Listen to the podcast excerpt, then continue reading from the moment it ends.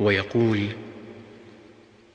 الحمد لله الذي أطعمنا وسقانا وكفانا وآوانا فكم ممن لا كافي له ولا مؤوي